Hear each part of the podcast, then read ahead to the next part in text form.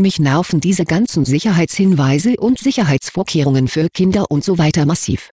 Jetzt bringen sie es sogar schon im TV, dabei weiß doch jeder normale Mensch, Waschmitteltabs können gefährlich werden, wenn man sie verschluckt. Ich habe drei Kinder erfolgreich ohne Schlösser, Schrankecken, Treppengitter, Zahnbox, Türriegel, Steckdosenschutz, und was es sonst noch so gibt, großgezogen.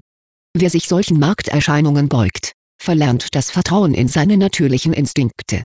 Ich beichte, dass für mich Unfälle zum Leben und Lernen dazugehören, denn sie stärken den Menschen. Sie hörten die Beichthaus.com Beichte Nummer 41133.